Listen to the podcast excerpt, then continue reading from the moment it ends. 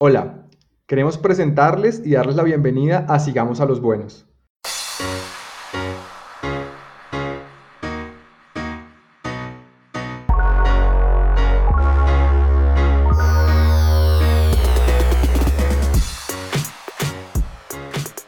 O sea, esto rompió las barreras del profesional, del atleta, del ciclista y pues ni hablar de los grupos de WhatsApp, o sea, gente hablando y conversando como si fueran amigos de toda la vida o hablando nosotros en un live y donde ya cada persona empieza a tener como sus atribuciones, como está Rafa, que es como el de eh, juegos y espectáculos, y, y, hay otra que es Nati, hay una cantidad de gente que empieza a jugar un rol importante que que, que, el tema de ser tan humano, eso hace que eso sea increíble, o sea, y seguramente cuando saldremos a la calle, pues se volvió una cantidad de personas amigos y equipos nuevos y el grupo de Tu Candela, y yo creo que esa vaina es, es el tema de participación más impresionante y lo mejor que ha podido dejar el Nariño en la cuarentena es una comunidad y personas alrededor de Colombia amigas y sobre todo muchas barreras que se han roto eh, de, de todo tipo.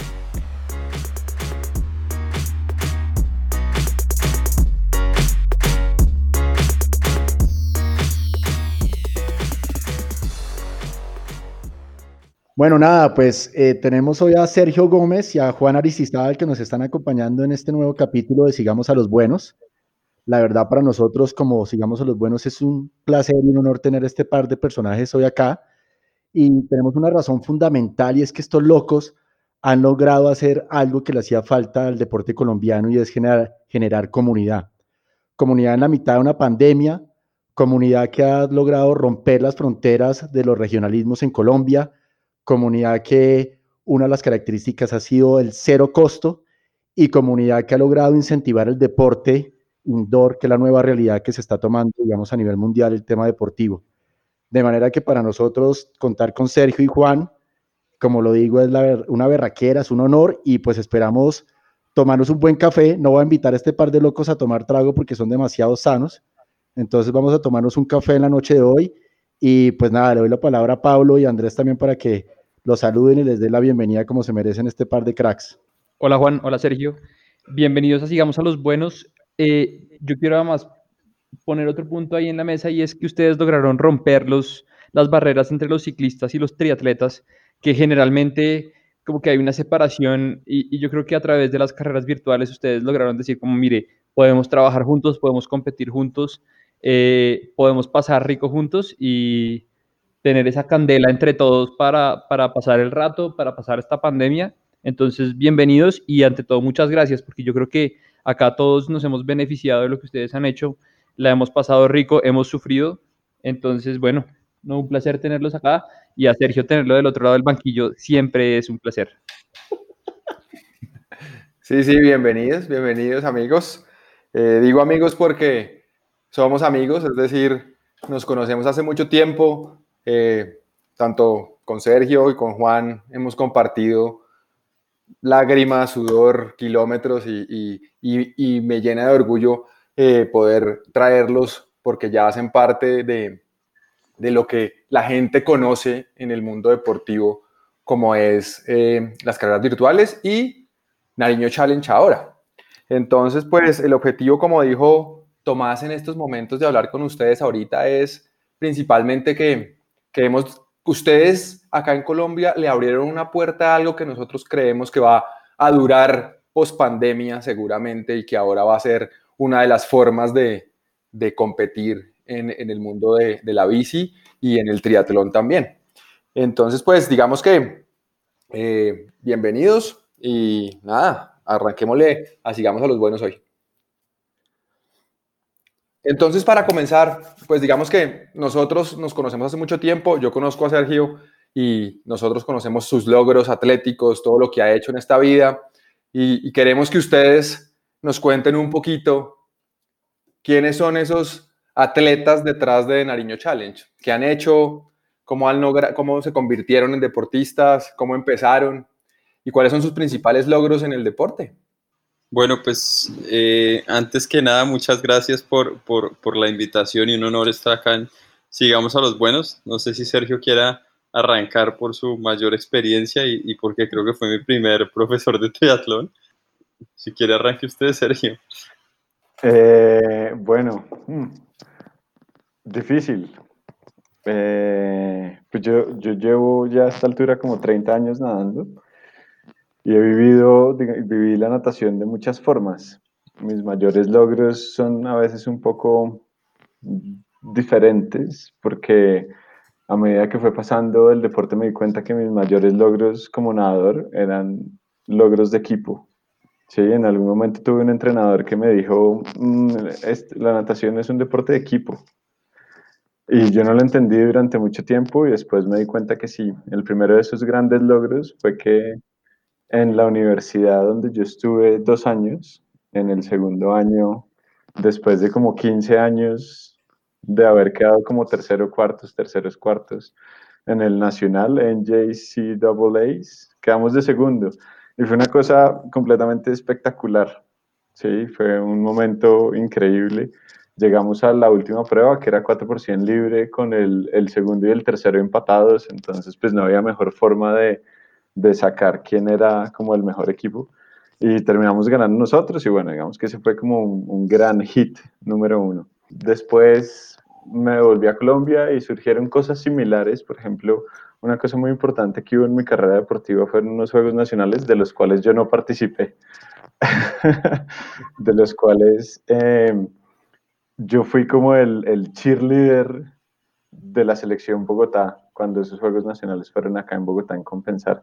Entonces fue una cosa realmente increíble y completamente esotérica. Yo me acuerdo de haber hablado con mis amigos de la selección Bogotá y mis amigos de la selección del Valle, de la selección de Antioquia, y me decían, estábamos viviendo como si fuéramos futbolistas, esto fue una cosa loca, compensar estaba completamente repleto, y, los nadadores conmigo a la cabeza armamos una barra ni la hijo de madre, y el ambiente fue otro, no, como no se vive la natación normalmente, entonces eso también como que me hizo darme cuenta de lo bonito que puede ser el deporte individual de equipo.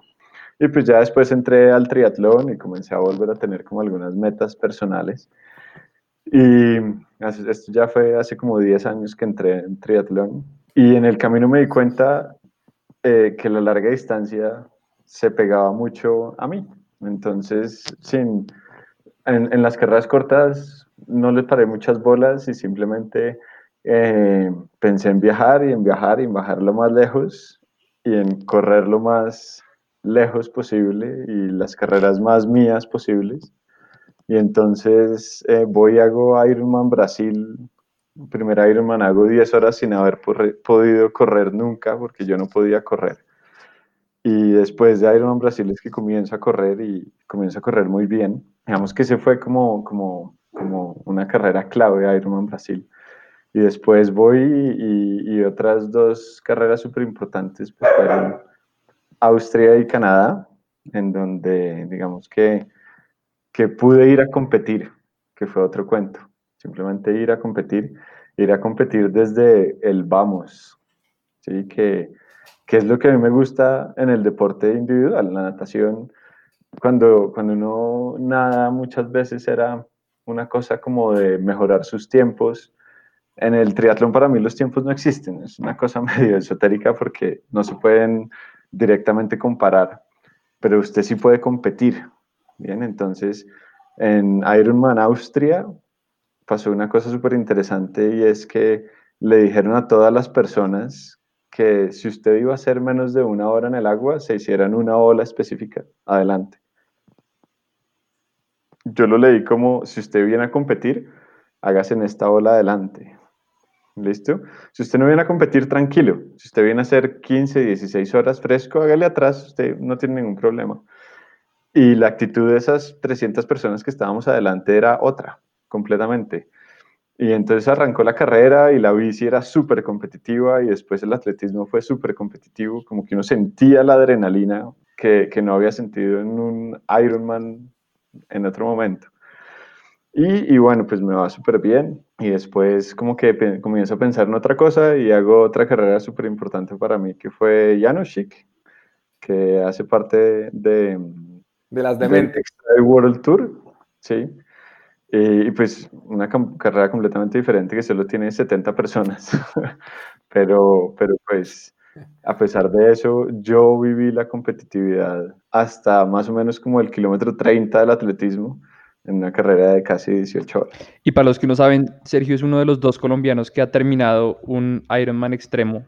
Eh, la, lista no es muy larga y no solamente lo terminó, sino que terminó en el top 15, eh, salió de segundo del agua. Em, o sea, no es, no es cualquier cosa, el hombre es competitivo, ha estado ahí metido y yo creo que nos gastaríamos un podcast completo, un episodio completo hablando de esa carrera en particular, sin lugar a dudas. Bueno, y ahora Juan, cuéntenos un poquito, eh, Juan, Juan, ¿de dónde viene, dónde comienza en el deporte? Bueno, yo arranco en el deporte creo que desde muy pequeño. Toda mi vida ha estado como relacionado con el deporte. En el colegio, pues lo típico de fútbol. Eh, y en algún momento empecé a jugar tenis y, y, digamos que me empecé a meter en el cuento y creo que tenía por ahí unos 12 años y empecé a entrenar como todos los días tenis. Eh, ya hubo una época como que dije, quiero como meterme en este tema más de manera profesional o, más de alto rendimiento. Eh, y ahí digamos que mis papás toman una decisión que no estaban tan seguros en su momento. Creo que mi papá no lo estaba, mi mamá siempre me, me, me apoyó mucho y fue sacarme del colegio y pasarme, digamos que a, a, colegios más flexibles para poder entrenar. Ahí empecé a entrenar todos los días de 2 a 6 eh, como con 13, 14 años. Y eso fue como una etapa de mi vida, digamos que muy importante y una etapa que, que, que quizá hizo que estuviera alejado de muchas cosas, pues digamos, el tema de las fiestas, el tema del trago, todos esos temas que uno empieza a vivir como adolescente fue algo que a mí me sacó totalmente porque mi vida era jugar tenis. Eh, y así fue durante los próximos cuatro o cinco años. Después terminé estando en una academia en Estados Unidos eh, que se llama Harry Hoffman, que es donde salió Pete Sampras, donde Marty Fish, James Blake, varios tenistas eh, profesionales entrenaban allá. Y estuve un año viviendo allá en esa academia donde básicamente era como un régimen muy militar, donde lo que hacíamos era entrenar, estudiar y, y, comer. De hecho, no podíamos estar fuera de los cuartos después de las 8 de la noche. Todo era eh, totalmente estructurado. Si uno, las detenciones, me acuerdo que eran un tema como militar el, eh, de sandbags y, bolsas de arena y entonces uno corría y esas eran como las detenciones allá. Eh, y fue una experiencia increíble que pues me alejó de un montón de cosas, de mis amigos del colegio, de muchas cosas, pero creo que es lo mejor que me ha podido pasar. Eh, y después de eso, por cosas de la vida, como que me di cuenta que yo no iba a llegar al nivel profesional. Eh, como tenista y ahí pues ya regreso a Colombia, entrené un par, seguí entrenando hasta que hubo un momento que fue como un quiebre de ya 5, 6, 7, como 6 años en esto eh, y decidí volver al colegio. Al principio pues eh, fue un cambio durísimo porque era un tema de pasar de entrenar 7 horas, sí, probablemente eran 6 o 7 horas contando temas relacionados con psicología, temas con preparación física y tenis, hasta estar sentado 8 horas en un pupitre, era una locura. Eh, finalmente, pues ahí ya termino, me gradúo eh, y ahí empiezo a jugar golf y me salgo más por mi papá y me salgo totalmente y no vuelvo a coger una raqueta de tenis. Fue como de un momento a otro, no, lo vuelvo, no la volví a coger y empecé a jugar golf y, yo pues digamos que siempre y por mi papá he sido muy, muy, muy competitivo. Entonces que me quise volver bueno en eso y empecé a darle, a darle y pues durante mucho tiempo eh, estuve jugando, creo que llegué como handicap 2, handicap 3. Eh, ciclismo, el ciclismo siempre estuvo por ahí, siempre tuve bicicletas, hay veces montábamos, pero pues nada del otro mundo, una época de mi vida corrí, pero yo tenía algo con el triatlón que no tenía ni qué era. De hecho, alguna vez compramos una bicicleta sobrado de rico de triatlón en mi casa, eso era una talla 60 y yo a veces me montaba y subía en eso, ni siquiera me quedaba grande pero siempre era como, a mí esto me gusta por algo. En algún momento con el colegio me acuerdo que hice un triatlón y, me gustaba, pero no tenía ni idea ni del mundo de Ironman, ni la marca Ironman, ni del mundo del triatlón, y uno cómo llegaba a eso. Y algún momento alguna persona me dijo, no, yo, yo hago triatlón.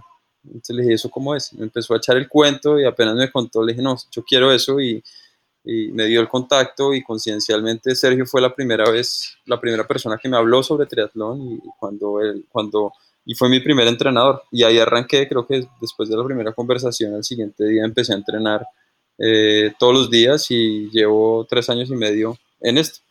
Eh, y ahí conocí a todas, a todas, pues, a Garza, a Tomás y, todo pues lo, lo, que ha pasado. Eh, como grandes logros o como cosas ahí, pues por resaltar, digamos que a pesar de mi primera carrera donde Sergio me decía, olvídese del tiempo, ya como lo dijo, yo iba con mi tiempo en la cabeza, yo decía, quiero hacer menos sub 5 horas y era obsesionado como con eso. Eh, una semana, ocho días antes me caigo la bici, me fracturo una costilla y, y, una muñeca.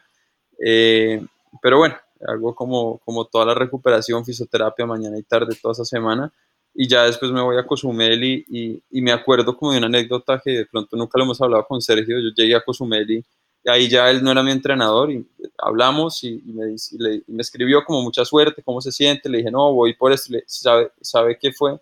Le dije, se enteró de lo que me pasó y me, y me dijo algo que a mí me marcó un poco para, en, en eso me dijo, sí y no sé por qué sigue hablando de eso. Eh, yo acababa de llegar a, Cozumel, estaba en el hotel de, de, Cancún y apenas me dijo eso, dije, tiene toda la razón. Uno como, sí, mi primera carrera, pero usted ya, y ahí fue un, un total, o sea, no, se, me va la palabra, pero fue olvidar por completo que me había cabido la bicicleta y de en adelante, desde que llegué a la isla, todo el mundo que me preguntaba cómo iba, yo estoy perfecto, ya no tengo nada, simplemente era un tema con mi esposa de hablar, porque pues me, me echaba cremas, me echaba un montón de cosas eh, tenía la mano, digamos que eh, vendada y todo el tema, pero siempre fue como, ya olvidémonos de esto. Me acuerdo esa anécdota que me parece bueno traerla aquí, que está Sergio.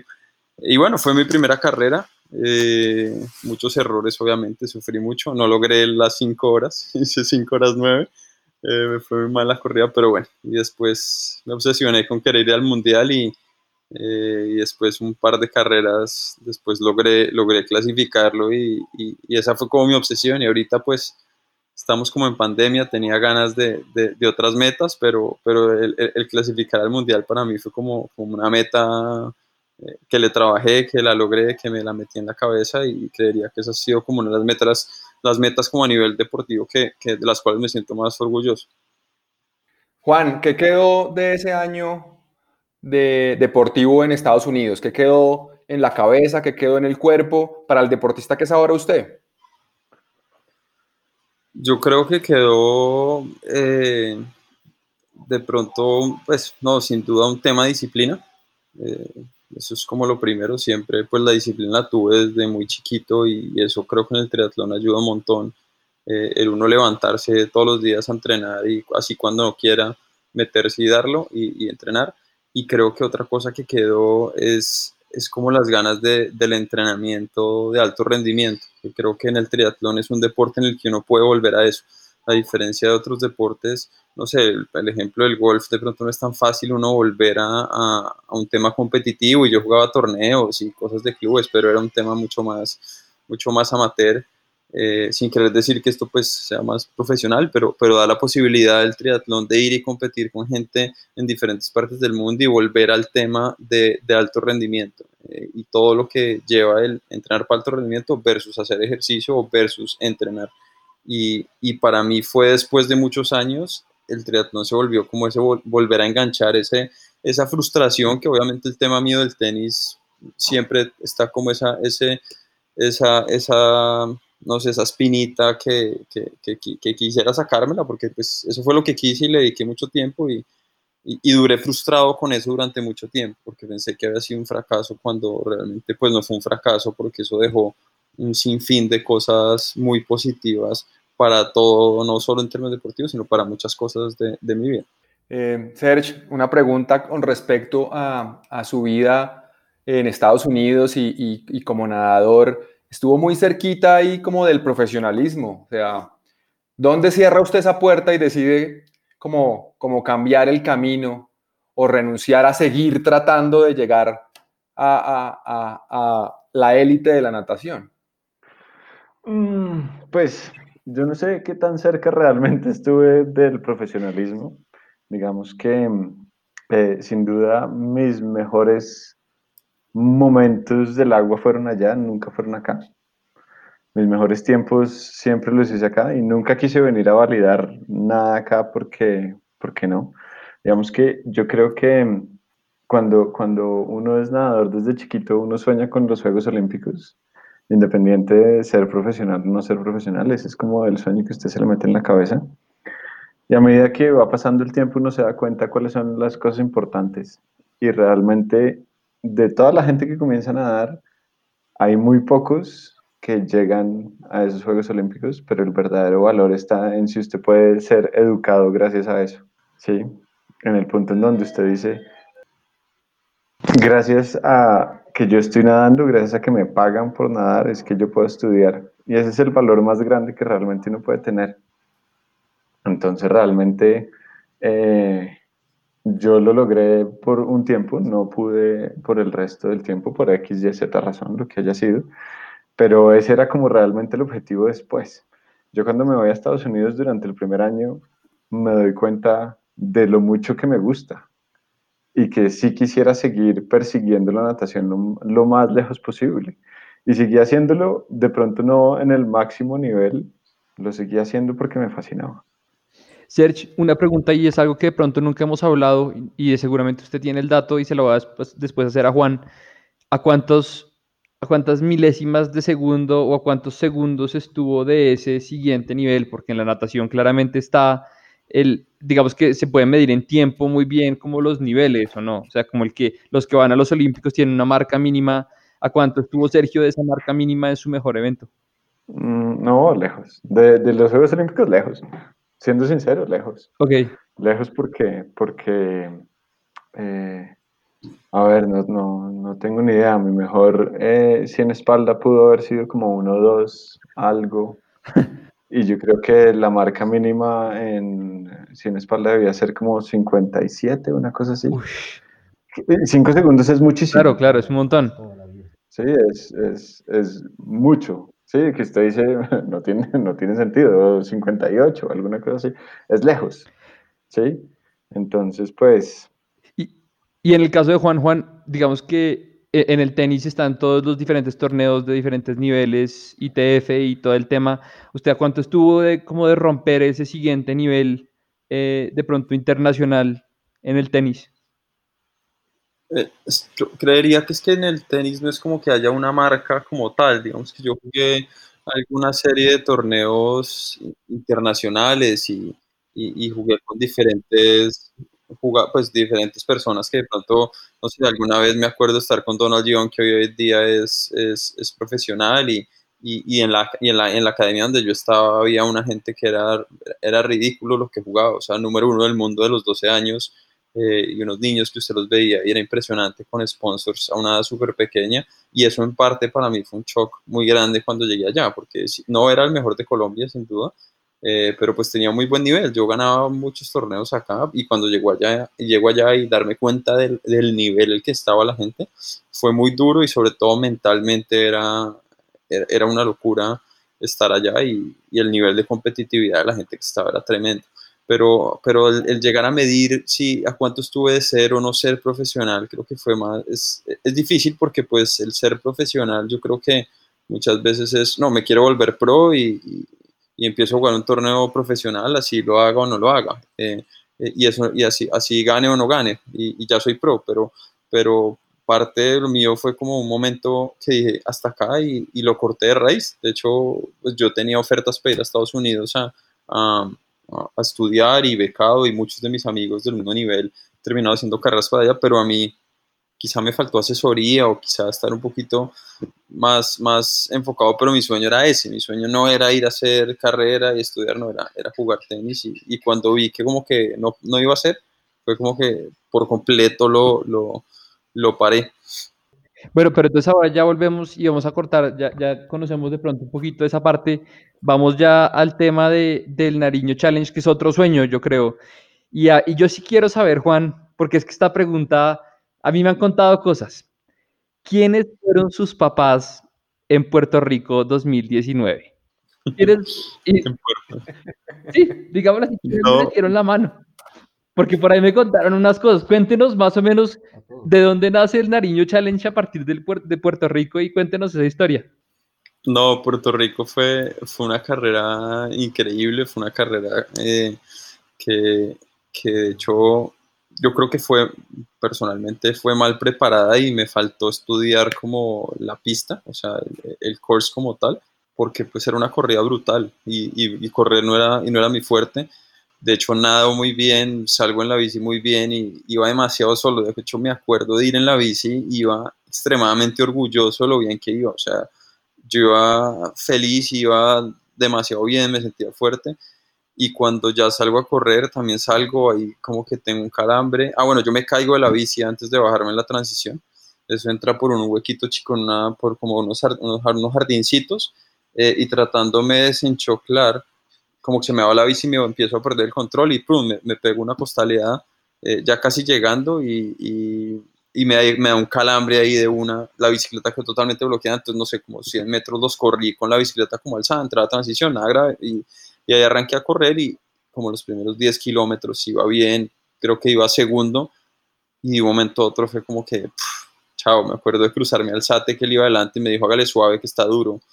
Eh, y ya después la próxima vez que nos vimos, yo ya sin pila, empezó a pasarme la gente y eh, fue una sensación horrible, sobre todo porque yo venía de una sensación de haber hecho podio en Cozumel y mi, y mi ideal era, quiero otra vez volverme a subir allá, quiero competir. Eh, y bueno, eso terminó siendo lo, que pasó en Puerto Rico. Terminé como de 13. ¿Quiénes me ganaron allá? No, no recuerdo si Garci y Tomás. Yo creo que sí. No estoy, creo que Tomás no. Garci, yo creo que sí. Alzate, Los Delgado, Por ahí, eh, Bonilla. García, sí, que le quedó el apellido García. Pero bueno, otro día. Eh, pero, pero sí, eso fue como llegar a la meta, ya fue una tusa porque, porque fue una reventada como mi primera carrera y fue como, oiga, ya sabía, entre comillas, correr, cómo me va a pasar esto y más de la buena carrera que iba haciendo. Eh, que como 12 o algo así. Bueno, no fue para nada una mala carrera, pero sí terminé muy reventado y vuelto nada y aburrido, que extremadamente aburrido. Era una tusa la siguiente semana tenaz que usted sabía que tenía más, ¿sí o qué? Sí, sin duda, y lo que, lo que pasó fue que yo sentí como, o sea, para mí fue como una meta decir, clasifiqué al mundial, eh, y eso iba a ser como un, como un alto en, en, en, en, mi tema del triatlón, que ya quería como formar familia, entonces yo estaba pensando muy, esta va a ser una carrera donde me voy a subir al podio, mi siguiente carrera va a ser el mundial donde va a ser un tema para disfrutarlo y después me voy a tomar un break en esto porque mis planes era voy a ser papá y me voy a concentrar en el ser papá. Era un poquito lo que pasaba por mi cabeza y por eso quería volver a esa sensación de podio y esa sensación de, de poder ganar y, y, era la idea en, en, en, Puerto Rico. ¿Y ahí cuál es el link con el, con el Nariño Challenge entonces? El link, el link fue chistoso porque siguiente fin de semana nosotros venimos a Girardot a entrenar. Eh, de hecho, me acuerdo estar sentados en, en una bomba de gasolina con, con Polanía y, y, David y yo ya hablándoles tenemos que ir a Costa Rica. Yo ya había organizado todo para Costa Rica, de hecho es exactamente la misma fecha del Nariño Challenge, empecé a mirar y, y yo tengo mi, mi, familia allá y decía, bueno, los costos, cómo podemos organizar y ya les había planeado y les empecé a vender la idea de ir a Costa Rica eh, a sacarnos la espinita porque yo quería volver a competir antes de ir al Mundial donde obviamente va a competir uno, pero pues no hay chances de nada. Eh, es, es más por gozársela. Y al siguiente día salimos a montar eh, no sé, no me acuerdo exactamente cómo fue, iba montando al lado de mi esposa y le dije, se me ocurrió una idea, ¿por qué no, pues en vez de ir a Costa Rica a gastar esa plata, pues ¿por qué no hacemos un 73 acá nosotros y ya? Y nos ponemos de acuerdo y nos damos candela nosotros tres un día o nosotros cinco, los que estábamos ahí. Eh, y ya cuando volvemos a la casa les digo a todos, oiga, se me ocurrió esto. Y entonces eh, por ahí está el pantallazo famoso de, de, de, Jara diciéndole a Arisa, véngase para acá que les tenemos un evento.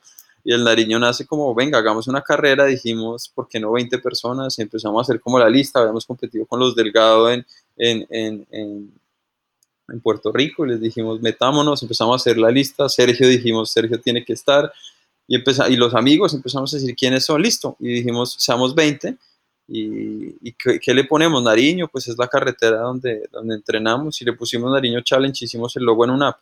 Bajar una app, hacer un logo, un solecito ahí, cualquier cosa. Eh, y así nació el Nariño, realmente.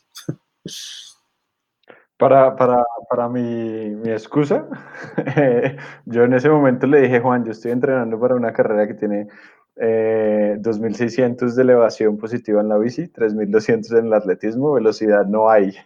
Así que yo no me voy a medir con ustedes porque sé que no hay velocidad. Sí, creo que Stream fue uno de los primeros que llamamos y inmediatamente dijo, no, pero estoy firme para ayudar y para montar y meterle la ficha al tema. Eh, y qué terminó después pasando, o sea, a los ocho días, a los, no sé, el martes siguiente montamos una página web, pusimos los, pues empezamos un mensaje a los 20, oiga, queremos una, una carrera entre amigos, se le miden a participar, vienen ta, ta, ta, y la gente, sí, sí, sí, sí, sí. Eh, y después dijimos, pues, oigan, cobremos 10 cupos, a ver si de pronto la gente quisiera venir.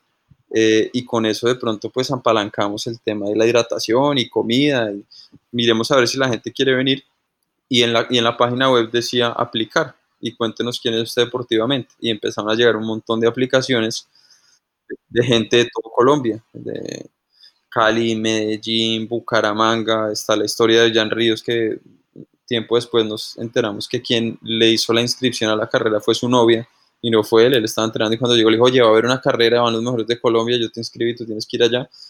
Y empezó a llegar una cantidad de gente impresionante a querer participar y nosotros como que leíamos los tiempos y tratábamos de, de, encontrarlos. Y después creo que el granito que, que pasó en el Nariño fue abrimos cuenta de Instagram, pusimos un par de fotos y pusimos quién debería ser el candidato número 20. Eh, de hecho, el 20 ya estaba. El 20 era Alejandro Guzmán y ya nos había confirmado. Y ahí empezó todo porque Sebastián Ulloa empieza a decirle, él empieza a mencionarse y le empieza a decir a todos sus amigos, menciónenme, menciónenme, y se empezó a hacer una línea de Sebastián Ulloa y después hubo otra, otro, otro, otra, otro man que puso Miguel. Eh, y Miguel, Miguel Forero empezó a poner lo mismo y se volvió como una competencia entre los dos. Y ahí fue cuando nosotros dijimos pues pongámoslos a votación. La cuenta de Instagram tenía 25 personas, los pusimos a votación en Story común y corriente y llegó a 125 personas y hubo mil votaciones. Eso fue una locura y ahí empezamos a decir, bueno, esta puede ser la mecánica para empezar a meter los otros, todas las aplicaciones y empezó toda esta bomba alrededor de, del Nariño Challenge, sobre todo en redes, la gente votando y la gente enterándose de lo, de lo que iba a pasar. Así es como nace creo que las primeras dos semanas del Nariño. Y se les creció el enano, me imagino, y de repente el plan de, venga, nos damos tres en la mula, o nos damos cinco en la mula, o veinte, ya se volvió un tema mucho, mucho más grande. ¿Qué tan, qué tan camelludo, qué tan difícil fue el tema? Yo he oído historias, Tomás me ha contado historias de cómo fue el día de la carrera, de cosas que pasaron el día de la carrera. ¿Hubo algún momento en que ustedes, alguno de ustedes dos dijera, ¿en qué nos metimos? Esto es una locura. Eh, no, pero yo creo que hay cosas que, que, que, se olvidan, pero que muestra la evolución de cómo fue. En principio, cuando éramos poquitos, el plan simplemente era que cada una de las esposas, o cada una de las novias, o el amigo, o lo que fuera, le diera la hidratación a cada una de sus personas. ¿Se acuerda, Juan? Sí, Entonces, sí, como, como, no sé, María Paula es 100% la encargada de García. Usted verá qué hace si, si, si García se murió, María Paula verá cómo responde. Eh, si Juan se muere, Manuela mm, verá cómo responde. Pero la cosa como comenzó a aumentar, aumentar, aumentar. Y en un principio como que queríamos, no, no es que quisiéramos hacerlo caleto, pero es que era una cosa de amigos. Era, no, era, un, entrenamiento que se fue volviendo en training camp y cuando nos volteamos a ver, estábamos sacando Psycho y Asimpro y y hablando con las, con las, al Alto Magdalena para pedir permiso y en registraduría y ambulancias y, y organizando una carrera pues común y corriente. Y, y, fue, fue muy curioso, Pablo, porque las cosas se dieron muy bien. Yo me acuerdo diciéndole a Juan en algún momento, tenemos que estar preparados porque algo va a salir mal. En algún momento algo va a salir mal, pero es que, eh, no sé, eh, tuvimos eh, un grandioso contacto en Girardot, entonces nos ayudó a entrar de una vez a la Secretaría de Gobierno y a la Secretaría de Gobierno, entonces con deportes, con yo no sé qué, y ellos se reunieron alrededor nuestro y, y poco a poco como que se fue formando, no fue fácil, pero poco a poco se fue formando toda la estructura de la carrera completa.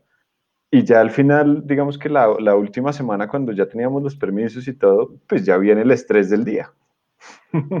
que pues es normal, porque usted No, puede que tenga todo, pero ahora tiene que hacer que todo funcione.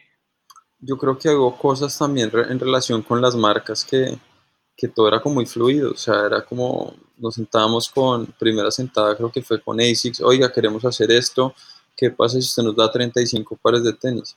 De una. Y después hablamos con Safety, ¿qué pasa si vestimos a toda la gente igual? De una.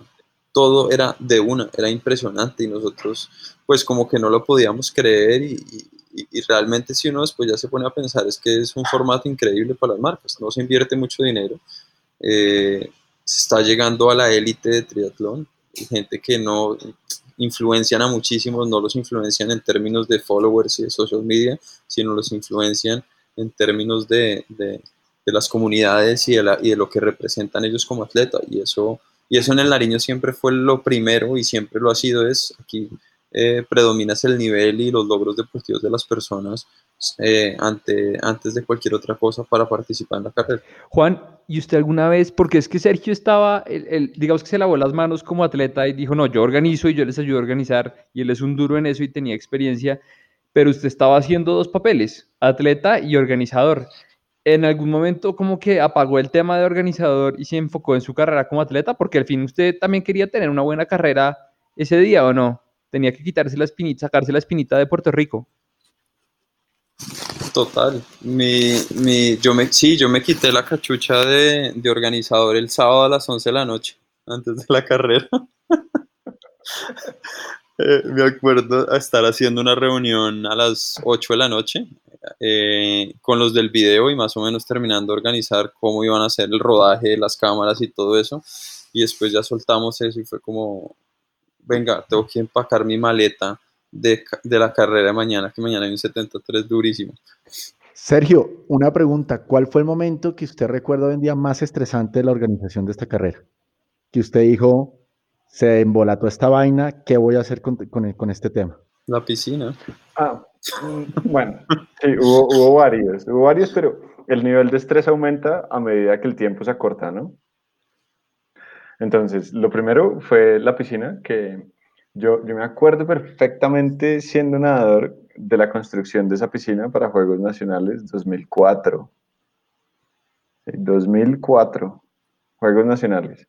Y en ese momento era la piscina más rápida de Colombia, se vendió así, era una piscina, es, es una piscina muy buena. Y, por- y uno iba y veía cómo se iba deteriorando con el tiempo, pero seguía siendo una super piscina.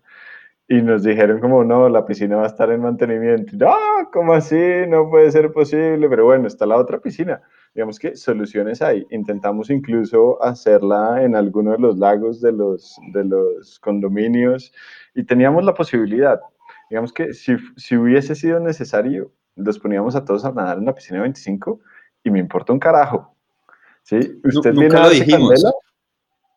Sí, nunca se lo comentamos a la gente. Nunca le dijimos a la gente, nosotros estábamos un poco enchicharronados porque, porque como que la piscina no iba, no iba a pasar. Y obviamente la otra es una piscina de 25, pero no está en mejores condiciones. Y era meter una cantidad de personas a girar. O sea, yo creo que hubiera sido una locura. Y nosotros dijimos, lo informamos en la charla técnica el día antes. Y en caso de que pase, Y, y- y yo, sabiendo que iba a estar desde afuera y como lo odiarían desde adentro, si usted viene a darse candela, dése codo también en el agua. ¿Qué importa? Pero entonces, bueno, eso ah, hubo, hubo una cosa que, que, entre comillas, nos salvó y fue que nosotros estábamos con DirecTV. DirecTV para el municipio fue muy importante. Porque claro, pues era una cosa que iba a salir en toda América Latina y el municipio dijo, tenemos que tener nuestra mejor piscina como sea, hágale, hágale, hágale. ¿Qué pasa con la contratación? Listo, no importa, hágale. El ingeniero asume, el alcalde, listo, no hay problema. Esos tres o cuatro días, se, no sé cómo se dice legalmente, y comenzaron a llenar la piscina y cuando los atletas comenzaron a llenar, a llegar, ya estaba llena. Entonces ese, fue un estrés duro, pero te, teníamos tiempo para resolverlo. Pero el estrés que yo viví más duro en ese momento fue en la mañana de la carrera. Nosotros teníamos el apoyo de Policía Militar del Ejército y la, digamos que el, el, cronograma decía que el ejército debía llegar a la piscina, no sé, como a las 3 de la mañana, una cosa así, y yo estaba ya listo para comenzar a organizar, y llegaron primero los atletas que el ejército. Sí, entonces eso fue una cosa terrible, pero ahí en ese momento, cuando pasó eso, y pues fue una desgracia, me acuerdo mi nivel de estrés, pero me di cuenta de lo grandioso que fue el Nariño y fue que incluso los atletas y los acompañantes ayudaron a armar el rack. Sí, para mí fue, acá estamos todos metidos, entendemos qué es lo que está pasando y no tenemos ningún problema en ayudarle a pegar unos tubos, ¿sí? a poner las canastas como toca. Y, y, ese, y ese parque de bicicletas se armó en tres minutos, yo creo. Entonces, fue un estrés muy grande, pero a la vez un alivio de todo lo bueno que iba a venir. No, y el otro fue que cuando salieron de todos los atletas a nadar, de nadar y ya arrancó la carrera, se fueron todos para allá y se les olvidó recoger los, los racks para ir a ponerlos en la T2. Se quedaron puestos allá. ¿Y la verdad había ¿La contra una cerca o qué? No, no, no. alguien se acordó y dio, oiga, los racks y tocó devolverse y, los alcanzaron a estar. Pero un momento que tú no se subían los carros y se fue y quedaron los racks allá botados. Sí, ahí hubo, ahí hubo, ahí hubo entonces dos errores de organización. Digamos que se les dio dos tareas a dos personas diferentes y o se les pasó o se les olvidó o lo que sea. Pero afortunadamente, una vez más, quienes estaban de acompañante se pusieron la 10, entendieron absolutamente todo lo que estaba pasando y dijeron, oiga, está pasando esto, esto no sé cómo es, pero no puede ser así. ¿sí? Entonces los montaron, los llevaron al otro lado, pin, pin, pin, arme todo y funcionó. Después se terminaron perdiendo unas partes de unos racks, pero, pero bueno. De hecho, creo que Tomás también tuvo un gran susto, ¿no? Cuando llegó el camión de la hidratación. Sí, sí la verdad fue que yo estaba a las, un cuarto para las cuatro y llegó el camión y cuando abrí el camión no había hielo en el camión. ¿Qué traía el camión? ¿El camión? No, el camión, y dije, ¿el hielo? No, no nos dieron indicación de traer nada. ¿Dónde está el hielo? Dije, pues el hielo está se los, anoche se los organicé para que los subieran el camión y llegaron sin el hielo. Pero bueno, todo salió muy bien. La verdad fue mis felicitaciones a Juan y a Sergio porque la verdad la carrera fue una vaina demasiado loca. Fue un momento muy, muy mágico. La verdad es que yo me acuerdo corriendo y preguntarle a Sergio cómo vamos y él me decía, esto es, esto es una locura. Creo que nadie se alcanzó a imaginar lo que se iba a vivir. O sea, más allá de una carrera, más allá de, del estrés, de la competencia y sobre todo la competencia tan fuerte que se vivía, porque una cosa es, uno está en un 73 y uno pasa gente y lo que sea, esta es una carrera de 40 personas donde uno se conoce perfectamente quién es quién y sabía quién lo iba a pasar y a quién debía pasar. Eh, pero más allá de todo eso, lo, la buena onda de todos compitiendo, todos los atletas chucándose las manos, era, era una vaina impresionante. Eh, después, cuando terminó la carrera, se veía una energía demasiado bacana. Y, y, eso es lo que se ha tratado de cultivar siempre desde el Nariño y creo que eso ha hecho que se han logrado cosas muy buenas, digamos que muchísimo, o sea, mucho más importantes, creería yo, que el mismo deporte o una misma carrera de triatlón y cosas como ustedes mencionaban al inicio de la unión de atletas, de la unión de diferentes disciplinas. Eh, ese tema de, de la comunidad y, y lo que repre ha representado la carrera en la gente, creo que eso es realmente lo vale todo. Bueno, sabemos, sabemos que, que ustedes están todos los días pensando en qué viene, ¿cierto? Ahorita eh, llevamos, gracias a ustedes, llevamos cuatro, cinco meses dándole a continuar nuestros entrenos con ganas y compitiendo entre nosotros y en, a nivel de, de las carreras virtuales, que ha sido una experiencia nueva que, ha sido muy chévere, pero sabemos también que ustedes son un poquito celosos eh, a la hora de compartir eh, cosas que vendrán, pero dado que la carrera que fue en Nariño, el Nariño fue un éxito, ¿cierto? Una carrera que empezó de un parche de amigos viendo a ver, no, no, no sabíamos para dónde coger, para dónde, qué era lo que íbamos a correr después, y así nació la carrera y se pega esa agrandada como dijo Sergio, de, tanta gente que le mete la mano, pero esa gente que le mete la mano es la novia de este, la, tía de este, y finalmente sacaron una carrera adelante espectacular. Sabemos que en este momento el, tema de la pandemia complicó la versión 2020, pero no sean tacaños y échenos un, un pinito de lo que han pensado, de lo que viene más adelante. ¿Cuál es el futuro de Nariño Challenge? Yo creo que, yo creo que el Nariño se ha caracterizado por improvisar, eh, porque re- realmente tie- tiene un factor de improvisación enorme lo, lo- lo que hacemos, pero, pero no como desde el desorden, sino en tener una idea y ejecutarla rápidamente y sacarla adelante. Eh, casi que ese logo que les contábamos que, que se pintó en una aplicación a lo que fue el Nariño pasaron solo tres meses. Entonces, y, hubo mucho tiempo de consolidación. Entonces, las cosas como que fueron evolucionando y se nos ocurre algo y vamos para adelante con eso. Eh, pero la pandemia creo que, pues, para el Nariño ha sido lo mejor que le ha podido pasar. O sea, es uno antes de pandemia, otro después de pandemia. Y, y cosas, digamos, de lo que hemos hablado es que creo que, que hace rato dejamos de ser una carrera de 40 personas de triatlón.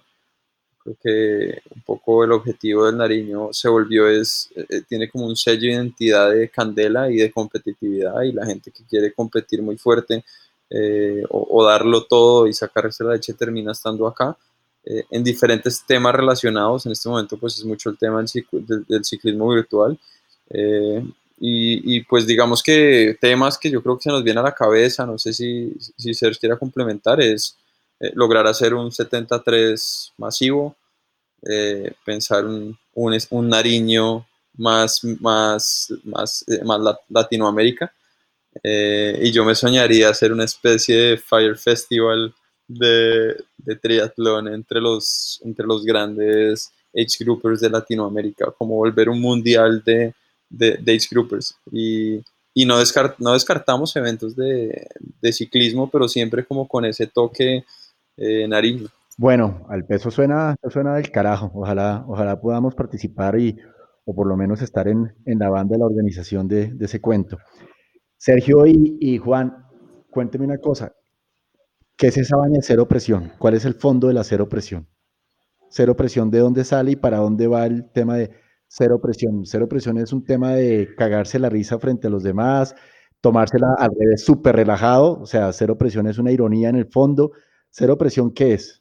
Ni me acuerdo dónde salió el cero presión. Alguna vez utilizamos el hashtag de cero presión y le empezamos a dar bajo el sarcasmo de, de fresco que aquí nadie lo va a presionar, pero pues que tiene, le están oliendo en la nuca en, en todas nuestras carreras y, y, y, yo creo que el nivel de triatletas que, que participó en nuestro evento pues es, son personas que estudian al 100% a los otros y saben que un minuto puede significar demasiado, una carrera de cuatro horas y media puede significar demasiado un minuto y entonces la gente pues le tratamos de meter candela eh, porque esta gente va a tope y, y, ahí viene todo el tema de, de, de, cero presión, es un incentivo a la gente a, se tiene que sacar la leche y, y de lo mejor que tenga eh, en cualquier cosa.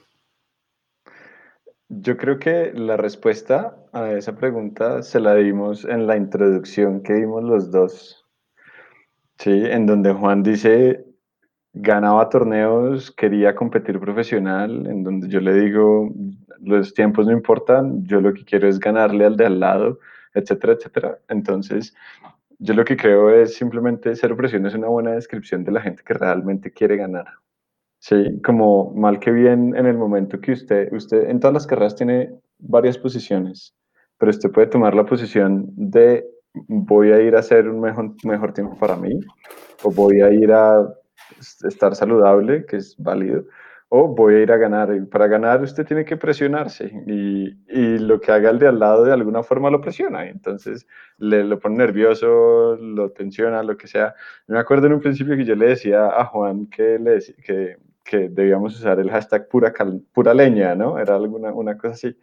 Porque mal, mal que bien, estoy seguro que el último también se da leña. Y eso es lo que ha, estado pasando con el Nariño virtual independiente. El último también se está dando candela y candela y candela. Y yo creo que una cosa súper interesante que ha pasado con ese cero presión y con ese mantra de Nariño es que la gente se lo toma realmente en serio y realmente se sacan la mierda.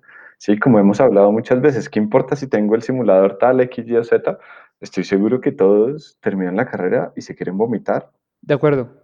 Y pero entonces, Juan ahorita tocaba un poquito en el futuro y hay algo ahí, una pregunta que me surge y es, ¿cómo mezclar ese tema de la candela y la leña con un, un evento de participación masiva?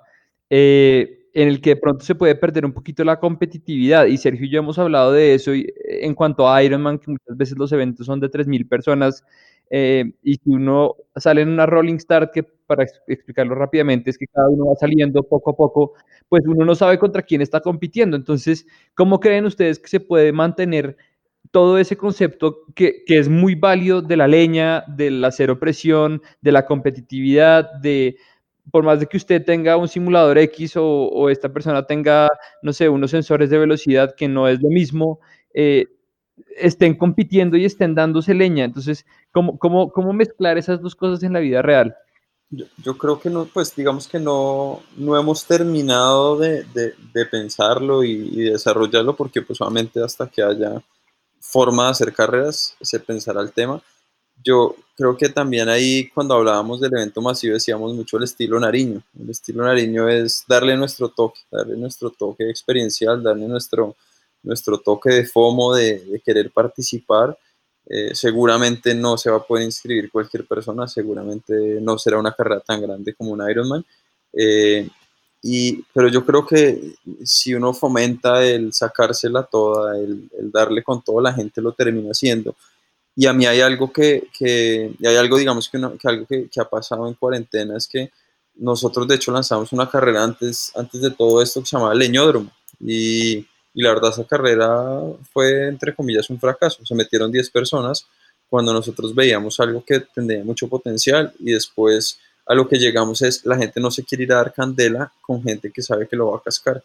Y, pero en la cuarentena como que eso nos lo desmintió un poco, porque yo cuando hacemos los lives y vemos, no sé, 200 personas conectadas y leemos las posiciones y hay un equipo que queda 17, el de 17 está igual de contento porque quedó segundo y tercero eh, y se volvió un tema de voy a dar mi 100% cuando estoy participando en el Nariño, no importa la posición en la que quede. Entonces, eh, no sabría la, respuesta de cómo lo iríamos a poner, cómo manejar ese tema los Rolling Star, como ese tipo de cosas, pero pero, pero sí ese toque nariño debe tenerlo lo que nos inventemos, siempre va a tener ese, esa parte competitiva, eh, que creo que Sergio lo, lo, resumía muy bien. Somos competitivos y, y, está muy bien las personas que terminan carreras. Eh, es igual de meritorio el que hace cuatro horas y el que hace seis, eh, pero nosotros estamos enfocados como en un nicho que, desde que se pone ese número se la quiere sacar absolutamente toda y dar lo mejor de sí. Bueno, Juan, entonces hablamos de dar lo mejor de sí.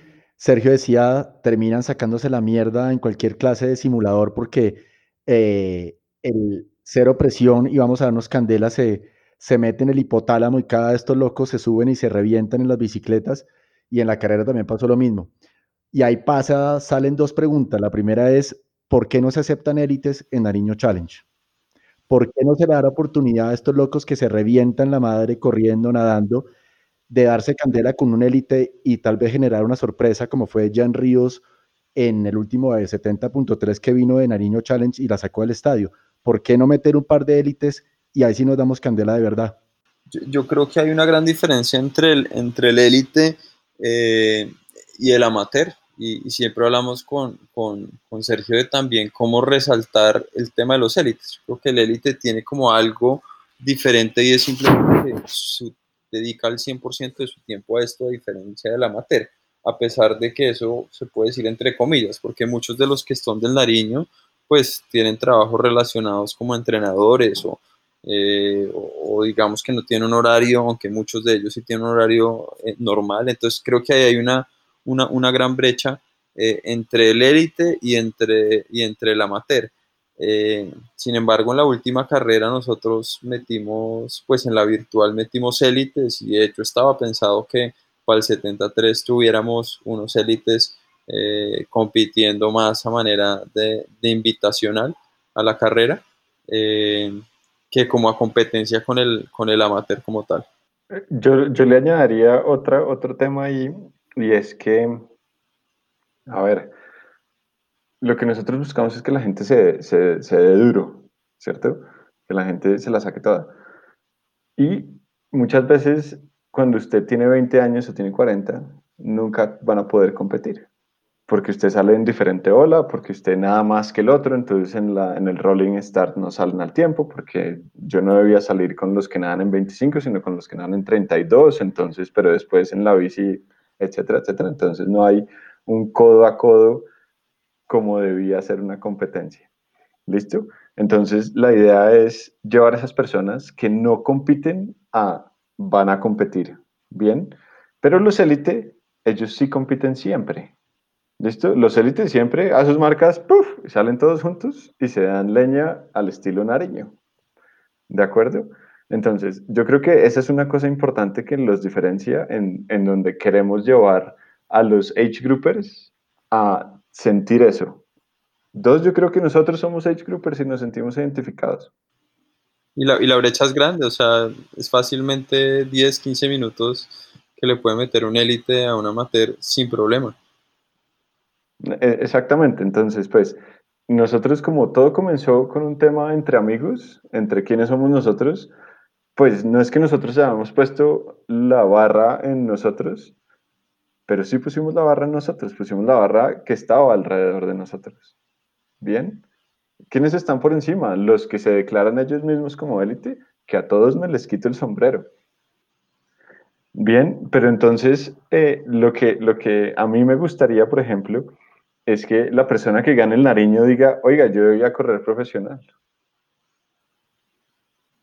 ¿Sí? A mí, me parece que, ese puede ser como, como, como un abrebocas para alguien que diga, oiga, yo sí tengo el nivel. Porque si me estoy dando duro con todos los age groupers y les gané a los age groupers, pues de pronto yo debía ser profesional. Sin lugar a dudas, mal que bien lo que nosotros también le estamos dando a los age groupers, que es gente como Juan y como yo, es un, momento de profesionalismo. ¿sí? Un momento donde los vamos a consentir como si fueran mejores que profesionales, etcétera, etcétera. Y no es que no los quisiéramos, al revés. Creo que a Rodrigo Acevedo se le ha ayudado, a Carlos Quinchará se le ha ayudado, eh, a Pablo se le ha ayudado, y de alguna u otra forma queremos ayudarlos como comunidad pero esto también el Nariño va a hacer que la base suba a su nivel. ¿Sí? Entonces, hay, por ejemplo, existe el Pablo Gómez que subió mucho su nivel para poder ser profesional y pasó a través de los Nariño. ¿Listo? Pero puede que exista el Andrés García que no quiera llegar a ser profesional, pero Nariño sí lo motive a subir su nivel. ¿sí? Entonces toda la base del triatlón colombiano comience a subir un poco más, no tener el objetivo que sea 10, sino tengo un objetivo que es un 10, pero está en el 8 nivel, en el nivel 8 y, y es lograble. ¿sí? Entonces eso también hace que la base comience a subir y comience a subir y comience a subir. Y todo esto que hemos hablado de comunidad, lo que está haciendo es eso. La gente ha ido mejorando todo el tiempo. ¿Cuál es su FTP? ¿Cuál es su FTP? Y eso es lo que se ha dado. Sin lugar a dudas, yo externamente lo vi eh, en, Cartagena. Digamos que yo tuve la oportunidad de competir como, como grupos por edad en Cartagena y verlos a ustedes el año pasado y ver el nivel que trajo la ola del Nariño Challenge, que fue algo que nació creo que después de, la carrera del Nariño. Eh, es, sin lugar a dudas se veía eso, ¿no? O sea, yo, yo, yo pude ver desde, desde la primera fila a los del Nariño Challenge pasarnos a Rodrigo y a mí cuando ya íbamos paseando de vuelta a Cartagena y era absurdo, o sea, yo decía, oiga, en verdad esto sí jaló, está jalando a, los mejores de Colombia eh, y estoy de acuerdo con Sergio en que ustedes les están dando una base para que ese top 3 o algo así, hombre, deberían, y si ustedes me preguntan a mí, deberían darse un chance de correr como pros, porque claramente están, pues, no sé, eso va en cada uno, pero, pero en mi caso, si yo hubiera estado en el Nariño Challenge y estaba en el top 3, seguramente había, habría dado el salto a profesional porque eso me demuestra que estoy jugando pues en una pecera que es grande y con unos peces grandes, pero también hay una pecera mucho más grande que son los, los, tiburones en pro y, y, hay que enfrentarse a esos. Pero bueno, esa es mi opinión personal. Qué pena, Juan. No, no, no, sí, totalmente, totalmente de acuerdo. Yo creo que ahí siempre hay una línea gris en, entre soy el primero en Age Groupers eh, o soy de los de atrás en los pro mientras empiezo a mejorar y, Y, los que, y los que, su caso, Pablo, los que dice, tomó la decisión y me meto en la pelea de tiburones, eh, mis respetos, porque hay unos que sin duda dicen, pues prefiero seguir subiéndome a los podios todas las carreras, como también fue su caso en, desde, desde H Group y, y, dijo, voy a dar el paso adelante. Yo creo que otra cosa que, que, nosotros tratamos de hacer mucho es, es conocer quién es esa persona que está detrás y qué son esos sacrificios que hace para, para ser la persona que es. De hecho, hay, un, hay algo muy bonito que no, la gente no lo conoce y es que uno de los grandes patrocinadores que fue el Grupo A, Grupo Chaid Neme, eh, nosotros hicimos una dinámica de que la gente contara cuál era el lado A. Por medio de sus familiares contaban cuál era el lado A de cada uno de los atletas que participó en el Nariño. Eh, ¿Y por qué el lado A? Porque es que al ser amateurs, pues el triatlón es nuestro lado B. Eh, y fue muy interesante que cada uno de los familiares contaba quién era esa persona, que Eduardo Acevedo es fotógrafo, que eh, Alejandro Alzate está encorbatado a las 8 de la mañana desde que se levanta, eh, que los que son coach, que hay veces la gente cree que es que el coach simplemente manda planes y copy-paste, pero por detrás también hay mucho trabajo, entonces cada uno contaba qué es lo que hace esa persona y eso creo que motiva muchísimo a los demás a decir, venga, este man está en ese nivel, es porque ese man no capa un entreno, es porque no capa una madrugada, porque nada en las noches, porque los viernes cuando está mamado sigue haciéndolo, porque se cuidan la comida y por eso es que está ahí y, se vuelve como una inspiración para esas personas decir, quiero llegar a ese nivel que quizá cuando usted se compara con un pro, usted dice, no, lo que pasa es que el man es pro y el man entonces eh, se levanta y entrena un poquito más tarde, puede descansar, puede dormir al mediodía y una cantidad de cosas que dice, ya, yo ya no soy allá, entonces me puedo dar la pela de que ese man me meta media hora pero cuando ve que hay gente que logra estar en ese nivel a partir de disciplina, creo que se vuelve muy, muy aspiracional para otros y, inspira muchísimo. Pues otra, otra cosa ahí que, que, yo no sé por qué Juan no, no, no, lo menciona, se le olvida en el momento, y es que mucha gente después de Cartagena dijo, es increíble, es más difícil clasificar al Nariño que al Mundial.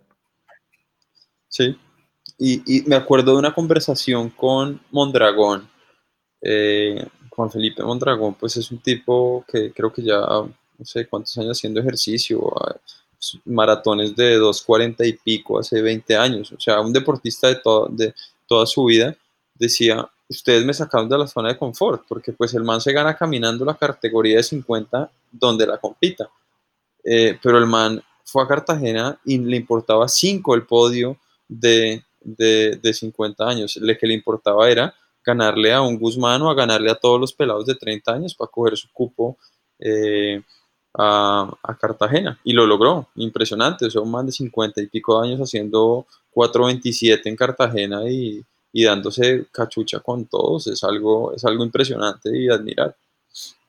Bueno, y señores, llegó el coronavirus y obviamente nos tocó cambiar un poquito el chip. ¿Cómo llegamos al tema de esas carreras virtuales? ¿Cómo nace el Nariño Challenge en la, virtualidad? Improvisando. no, eh, el Nariño Challenge, y por ahí está la foto, nace creo que de la mano de Sebastián Posada, que es gran amigo de la casa y ha participado en todas las carreras. Eh, alguna vez hablando con Sebas, yo me acuerdo que yo no había, yo había dejado de utilizar Swift y volví a utilizarlo, entonces me dijo, no, queremos un meetup, y dijimos, pues, ¿por qué no lo creamos acá? Hicimos un primer meetup que era subir el Alpe de West eh, y empezamos poco a poco como a hacer carreras así los primeros tres fines de semana, estamos hablando aproximadamente finales de marzo cuando de hecho creo que sí, o sea, de hecho creo que los primeros, sí, acababa de empezar como el confinamiento eh, y poco a poco se volvió como una, una carrera de creatividad de qué hacemos después y qué nos inventamos después y el otro día trataba de sacar como un listado de, todo lo que hacemos y nosotros, entre comillas, estamos hackeando eh, Swift, tratando de encontrar qué encontramos dentro de Swift, cómo lo mezclamos con Strava, cómo eso de Strava después se ve reflejado en un Excel y, si les hiciéramos el listado de cantidad de herramientas digitales que nosotros utilizamos para lograr hacerlo de las carreras, es una cantidad de cosas. Eh, desde cómo recolectamos los datos, eh, para generar una base de datos, desde cómo mandamos los correos electrónicos, desde todo el tema de redes sociales para generar todo este ruido alrededor, porque realmente lo único que hay eh, o, la base de todo esto es una cuenta en Instagram. Eh, entonces un poco arrancan así las carreras virtuales y, vemos que empieza a haber como cierta atracción y ciertas personas que empiezan a participar y, ya no viendo el Nariño como, eh, porque también se presta Nariño para muchas envidias, porque son solo estos manes no dejan ir a todo el mundo, solo pueden manejar, pueden participar estos, a estos manes les dan tenis, les dan ropa, les dan de todo y eso genera rayes pues sin duda, pero cuando empezamos a ver un movimiento de gente metiéndose, metiéndose y cada vez pues sumándose al juego, pues empezamos como que a inventarnos cosas nuevas semana a semana, ¿no, Sergio? Sí, pero yo, Juan lo dice muy bonito, pero yo lo veo desde otro punto de vista, y es que la, la competitividad de Juan principalmente nunca se acaba. Sí, y ustedes lo conocen. Juan es un tipo que siempre quiere más y siempre quiere competir más y competir más y competir más. Y se le ocurren ideas todo el tiempo. Sí. Y se había generado la comunidad de Nariño en, en Instagram.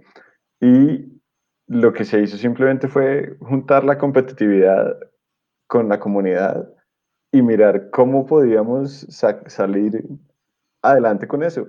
Y yo creo que durante mucho tiempo no es que pensáramos que queremos hacer otra, no, sino que queremos seguir compitiendo.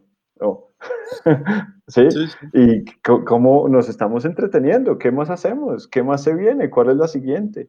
Y una cosa que nosotros tuvimos, yo creo que muy chévere, fue que el formato no se repitió durante cinco meses. ¿Sí? y simplemente fue de lo que Juan describe como una improvisación es más bien un brainstorming de cinco meses de cómo somos mejores, ¿sí? de cómo hacemos un mejor producto, de cómo nosotros nos entretenemos mejor, porque muchas veces cuando nosotros hablamos, sin duda Juan se le ocurre el 95% de las ideas y me dice tal cosa, pero ¿a usted le parece chévere? Oye, ¿qué opina de esto? Uy, eso sería buenísimo, listo, hagámosle. ¿Sí? Y es porque a nosotros nos, nos, parece del carajo, porque nosotros queremos competir en él, no porque queremos poner a alguien más a competir en él. ¿Sí? Entonces, si nosotros somos parte y líderes de esa comunidad, pues es donde va el, el tren. Y en esa relación, Sergio, eh, yo, yo, les, yo le dije de chiste que ustedes deberían sacar, no sé, un libro de ayuda a parejas o de cuestión así de de, terapias de parejas o algo así, porque son dos personas muy distintas. Digamos que a usted le gusta el tema de las estadísticas, Juan es un genio en lo social y ha logrado crear toda esa comunidad y esa marca del Nariño Challenge. ¿Hay, hay límites? O sea, hay momentos en los que, por ejemplo, usted le haya dicho a Juan Juan, venga, se enloqueció, ¿qué le pasa? O, o siempre han encontrado esa fluidez, se ha mantenido hasta en esto virtual. Yo creo que en cinco meses tuvimos una, que fue en el Super Friends. Eh, yo quería hacer la carrera de una forma y Sergio la quería hacer de otra forma. Yo quería que todas las niñas competían el mismo día eh, y Sergio no quería. Eh, él quería que cada uno escogiera qué día fuera. O sea, y, y ahí fue. No, no, era como para ponerle. Yo lo veía y, y, sigo queriendo y dijimos como, ¿qué hacemos? Y, fue como, la, hablamos y negociamos entre los dos súper bien y ya. Y yo, sé, yo no sé si lo hemos hablado con Sergio, pero yo creo que, que parte de que funcione también todo y sea todo tan relajado, yo creo que parte es del amor al arte, el, el, amor a, a, hacer esto, es el hacer esa carrera y la pasión que le metemos. Y eso ayuda a que siempre estemos pensando en cómo hacemos algo muy bacán. Eh, y creo que los dos vemos la vida desde una forma, no está lo económico de primeras. Y yo creo que eso radica un montón en todo lo que nosotros hacemos, porque si nosotros pusiéramos el beneficio económico por delante en cada cosa del Nariño, el Nariño estaría lejos de ser lo que fuera, eh, es en este momento. Y, como el Nariño no dio, no dio plata durante un año, porque simplemente nuestra carrera no dio plata, igual estamos felices y seguimos haciendo vainas y nos inventamos y nos inventamos vainas, eh, eso ayuda a que siempre el objetivo de creatividad, hacer las cosas mejor, haga y digamos que si, el, si la, plata es una consecuencia, pues termina pasando. Creo que eso para mí, no sé si lo hemos discutido, creo que es parte de lo que ayuda a que las cosas surjan también, porque muchas veces si uno está pensando en oiga, ¿cómo hacemos esto? Estoy seguro que la cagamos eh, en tratar de monetizar esto más o, o, en no ser tan bacanes con la gente o en no ser tan humanos como lo somos y eso ha ayudado mucho. Sergio. no, no, es que realmente no, no, hay mucho más que decir, es cierto, en cinco meses eh, eh, las ideas vienen y van y, y muchas estamos, estamos, la gran mayoría simplemente estamos de acuerdo. Y, yo creo que también mucho de lo que diría ese libro que propone Pablo es, déjalo otro hacer lo que sabe hacer. Sí, yo, yo creo que nunca jamás yo le he dicho a Juan, oiga, ese post está horrible. Se impresionarían lo, lo rápido que salen las carreras. O sea, cualquier organizador de carreras diría, no, me voy a tomar X cantidad de tiempo, vamos a organizar la logística y nosotros todo lo hacemos sobre la marcha. O sea, una carrera que nosotros nos inventamos sale de una conversación de 30 minutos eh, y después a los 30 minutos ya Sergio está creando las reglas, pensando en los tiempos, yo estoy organizando eh, más o menos cómo va a ser el diseño de la imagen de la carrera y chao, ya en, me, en mediodía sale la carrera al aire y ya encontramos una fórmula donde lanzamos una carrera y en par de horas tiene 300, 200 personas que quieren participar. ¿Cómo han visto ustedes detrás de bambalinas, si se puede decir así, el tema de participación, competitividad y resultados en estas carreras, en esta serie de carreras virtuales del Nariño Challenge? A mí, a mí personalmente me encanta lo que se había logrado en el Nariño con 40 personas, que creo que ahora se logró con miles de personas o con cientos de personas alrededor de Colombia. Eh, yo siento que esto a mí personalmente me ha unido con muchísimas personas. Yo conocí a Pablo nadando en el moderno y pues era el man que me pasaba por el lado y me tocaba rinconarme cuando pasaba nadando. Eh, y ahora yo creo que no nos hemos visto muchas veces, pero como que me siento ahora muy cercano y parcero de Pablo.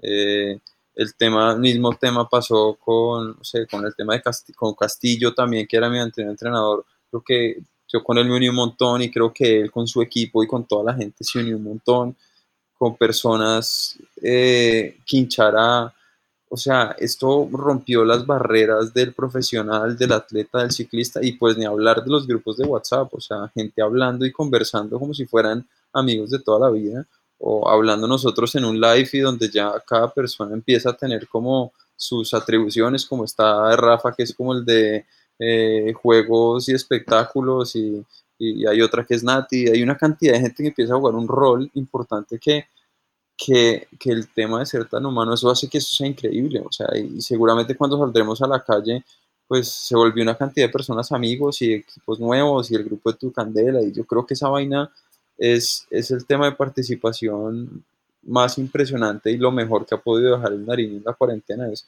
una comunidad y personas alrededor de Colombia amigas y sobre todo muchas barreras que se han roto eh, de, de, todo tipo.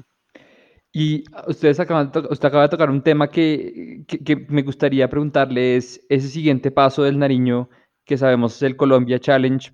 ¿Cómo ven esa, e, ese siguiente paso? ¿Cómo, qué, qué expectativas tienen? Eh, de, de, pronto, como cada uno de ustedes, eh, de su forma personal, ¿cómo ven esta nueva etapa del Nariño Challenge?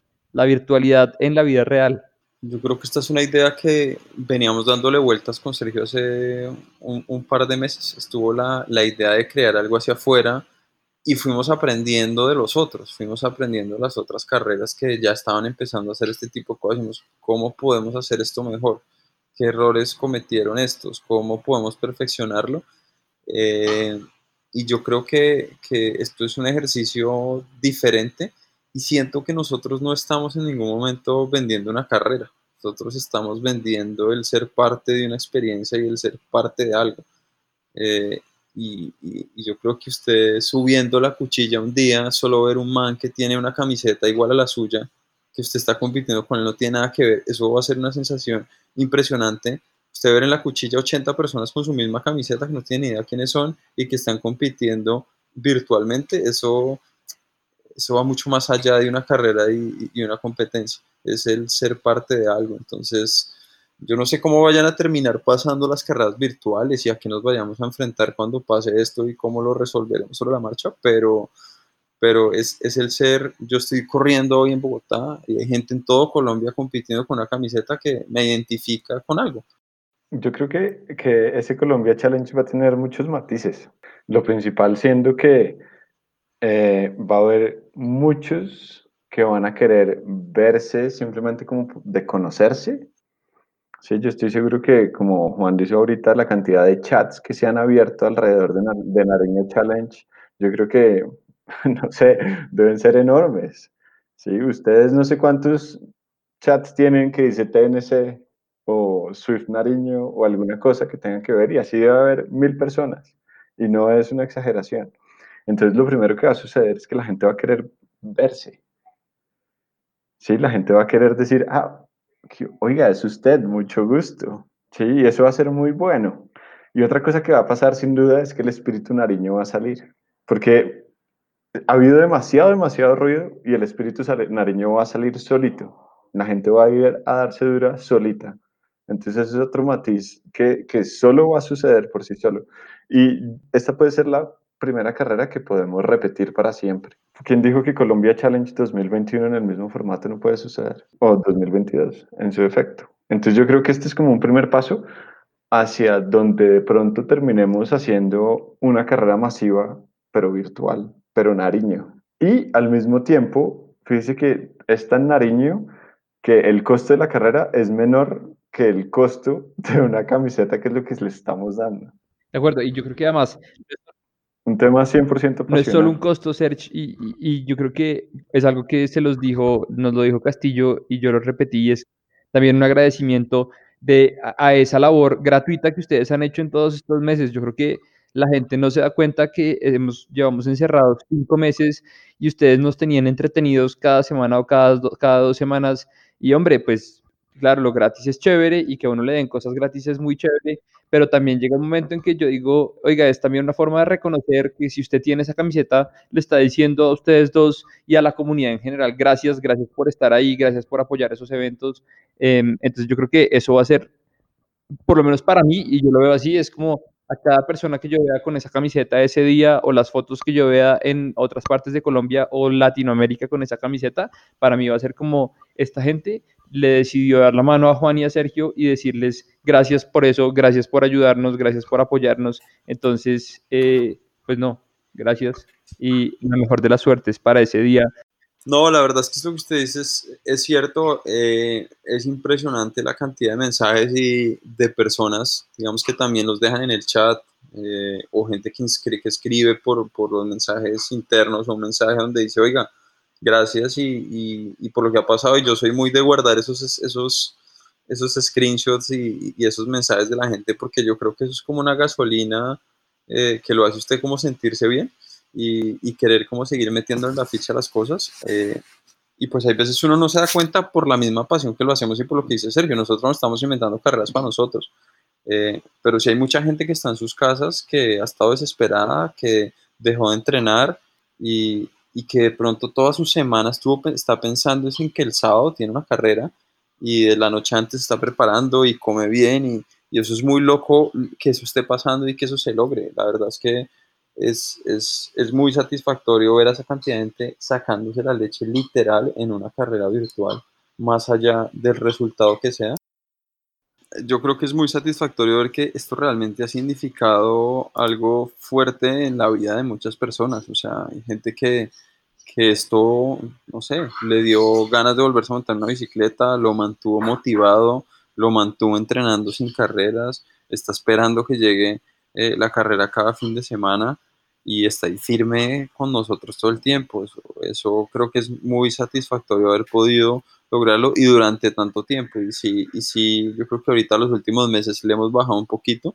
pero los primeros tres meses realmente era muy intenso, era muy, muy intenso el trabajo, porque más allá de inventarse una carrera, diseñar un logo, de hacer un formulario, pues era un tema de ir a simplemente tratar de conseguir patrocinadores, traer premios, ponerlos y todo este tipo de cosas. Hay una cantidad de trabajo por detrás de esto, pero lo hacemos con todo el amor del mundo y yo creo que también eh, el resultado de veces tener carreras como fue Super Friends, que no rifamos ni un chicle y fue la mejor carrera de todas, eh, es como el resultado de que la gente está contenta y animada y, teniendo plan para todas las noches, en vez de estar viendo noticias de cómo va el COVID, pues viendo carreras virtuales y, y, disfrutando y eso siempre que tenga un impacto en la vida de alguien, cosas que uno se invente, creo que pues es muy positivo.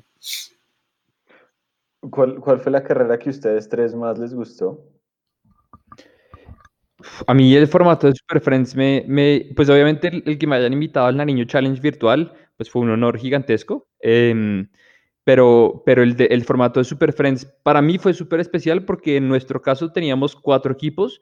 Yo le ayudé, y esto de pronto García y Tomás no lo saben, pero yo le ayudé a Castillo a organizar los equipos y a organizar quién iba cada día. Entonces era como el, asistente técnico de, los cuatro equipos y se formó, fue una comunidad increíble, o sea, el chat de, de Tirrino estaba a punto de reventarse, em, hablábamos de bicicletas, qué bicicleta usar, eh, el Discord tenía fácilmente 30 personas, eh, teníamos novias o esposas pendientes de, de donde estaban otros equipos ayudándonos, eh, entonces para mí sentirme, o sea, sentir que tenía una cita todas las noches con mi equipo para, no solamente para apoyarlos, pero en mi caso también para dirigirlos algunas de esas noches, fue, fue súper especial, la verdad, o sea, como me acuerdo, y además no solamente era en el equipo top, sino también en, los, en el equipo que, que lo estaba haciendo por hacerlo, o sea, saber que estábamos ahí para, para ellos también fue súper importante en mi caso. Pero eso que menciona Pablo realmente es, es una locura. Usted tener una carrera virtual y que haya gente haciendo reuniones de dos horas por Zoom, estrategias, midiendo, pensando en qué bicicleta utilizar, eso es una locura realmente eh, y, al nivel que la gente se lo lleva, se lo lleva eh, es, es, totalmente gratificante usted ver que se ha inventado algo y que ve que la gente de todas las edades, o sea, es que esto es como el nuevo PlayStation nuestro, usted ve personas de 45 años haciendo estrategia y una carrera virtual, es una locura. Y, yo que tuve la oportunidad de competir y estar en el grupo de Sevilla, eh, estar con ese man era impresionante, o sea, ir, hablando con él y la sencillez del man, tanto a un punto que él dice, dirijan ustedes porque ustedes están, conocen mejor como la plataforma y su rol se volvió un rol motivacional dentro del Discord. Entonces usted se empieza a transformar en un momento donde cuando ya, o sea, se le va la cabeza y está, duró cuatro horas montado en una bicicleta, en cuatro paredes, viendo un muñequito, y, se baja como si nada, porque habló con sus amigos. O sea, es muy loco todas las herramientas y cosas que empiezan a pasar alrededor de estas carreras. Y si ven por qué el deporte individual hecho deporte equipo es mil veces más divertido.